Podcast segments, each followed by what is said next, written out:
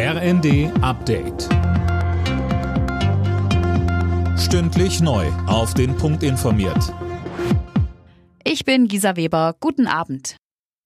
Wegen der explodierenden Corona-Zahlen in China führen auch Großbritannien und Frankreich eine Testpflicht für Reisende aus der Volksrepublik ein. Ab wann die gelten soll, ist noch nicht bekannt. Bundesgesundheitsminister Lauterbach sprach sich am Nachmittag gegen eine solche Testpflicht aus. Das sei nicht nötig, derzeit gebe es keine Hinweise auf neue Virusmutationen. Trotzdem kann sich das ändern und daher bereiten wir ein Variantenmonitoring an den Flughäfen vor. Denn wenn sich neue Varianten ergeben würden, die Grund zur Besorgnis ergeben würden, dann würden wir sofort handeln können. Jahrelang hatte sich Donald Trump dagegen gesträubt. Jetzt sind die Steuerunterlagen des ehemaligen US-Präsidenten teilweise veröffentlicht worden. Und die zeigen, Trump hat mehrere Jahre kaum oder gar keine Steuern gezahlt. Der Milliardär will bei der nächsten Präsidentschaftswahl in den USA wieder antreten und da könnten die veröffentlichten Dokumente noch einmal relevant werden.